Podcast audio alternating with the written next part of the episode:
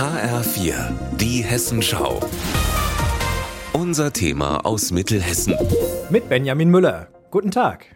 Heute ist der internationale Gedenktag für die Opfer des Nationalsozialismus. In der früheren Tötungsanstalt und heutigen Gedenkstätte Hadamar im Kreis Limburg-Weilburg wird passend dazu eine digitale Sonderausstellung eröffnet. Kuratorin Madeleine Michel. Die Ausstellung heißt Mutti nehme ich mit nach Haus. Jüdische Mischlingskinder in der Tötungsanstalt Hadamar 1943 bis 45. Und die heißt so, weil wir ein direktes Zitat eines der hier ermordeten Kinder genommen haben, was er wohl zu seiner Mutter gesagt hat, als er sie zum letzten Mal gesehen hat. Zwischen 1941 und 1945 werden in der Tötungsanstalt Hadamar fast 15.000 Menschen ermordet. Hierher kommen psychisch Erkrankte oder Menschen mit Behinderung. Was aber die wenigsten wissen, im Frühjahr 1943 wird innerhalb der Anstalt das Erziehungsheim für halbjüdische Kinder eingerichtet. Die Ausstellung stellt fünf Biografien vor von Kindern, die hier zwischen 1943 und 1945 ins Erziehungsheim gekommen sind.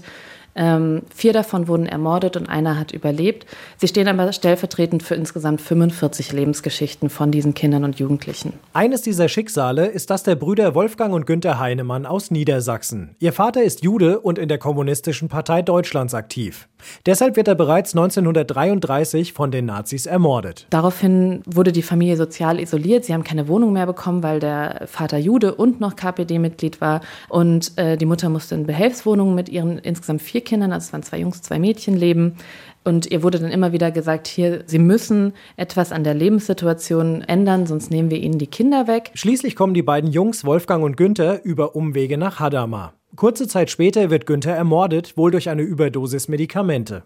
In einem Protokoll nach Kriegsende spricht die Mutter darüber. Ich ging darauf zu dem Chefarzt. Derselbe sagte mir, Frau Heinemann, Sie müssen sich schon damit abfinden, Ihre Kinder nicht wiederzusehen, denn das Judentum muss ausgerottet werden.